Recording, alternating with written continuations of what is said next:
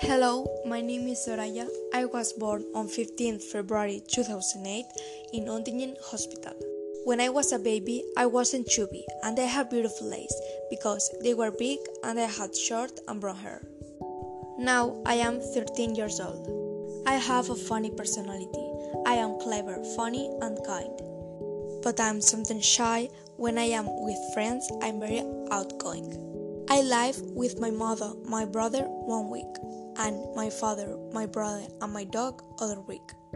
My mother is similar to me. She is very funny, kind, and outgoing. And her name is Soraya, like me.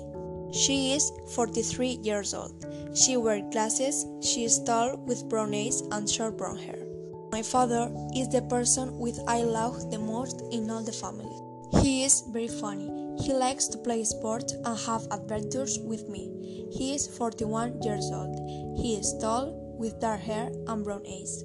My brother is my other look. Although we always fight, I love him very much. He is 13 years old. He is tall, with light hair and brown eyes, and he is very shy. My favorite person in my family is everyone, because I call no choose one. They are all my favorites. In my free time, I like to dance and have my time to do dances. It's one of my hobbies best is playing clarinet. I also like to go out to my friends. Now I'm going to talk about the past.